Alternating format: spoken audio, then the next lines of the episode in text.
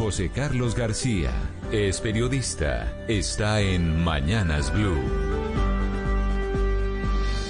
Son las 6 de la mañana 29 minutos. Una histórica demanda por abuso de posición dominante, respaldada por la Comisión Federal de Comercio y por cerca de 50 fiscales de los Estados Unidos, tiene contra las cuerdas al gigante Facebook. Dice la demanda que esa red social ha implementado una campaña estratégica de aniquilación de sus competidores, usando su poderosa billetera o tamaño para borrarlos, para hacerse con el control de las principales actividades sociales en Internet y del jugoso negocio de la publicidad digital. Para sustentar la dura acusación, los demandantes adjuntan correos del creador y presidente de Facebook, Mark Zuckerberg, en donde dice, entre otros, que es, abro comillas, mejor comprar que competir. Y por esa vía, la de reducir a la competencia a golpe de billetera, Facebook adquirió a WhatsApp en 2014 por ser una amenaza para su Facebook Messenger y a Instagram en el 2012 por amenazar su negocio de intercambio de fotos y videos entre los usuarios. Dicen en la Comisión Federal de Comercio que debido a esas adquisiciones ilegales, hoy en día Facebook es un poderoso monopolio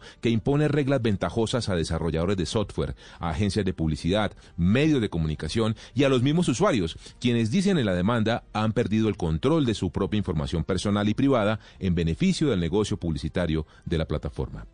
Facebook alega que es una demanda sin sentido, que afecta a la innovación y que le pide que deje, eh, pedirle que deje de ser el dueño de esas dos empresas que en el pasado le aprobaron comprar bajo las normas de competencia y de comercio es un sin sentido. Sin duda es un nuevo traspiés, esta vez muy duro, que podría terminar en duras multas y la división en empresas distintas, el que enfrenta a este gigante de Internet, una discusión que pareciera no importarle o no entenderse en nuestro país, lastimosamente, en donde al igual que en Estados Unidos, Facebook también ostenta una posición de dominio abrumador.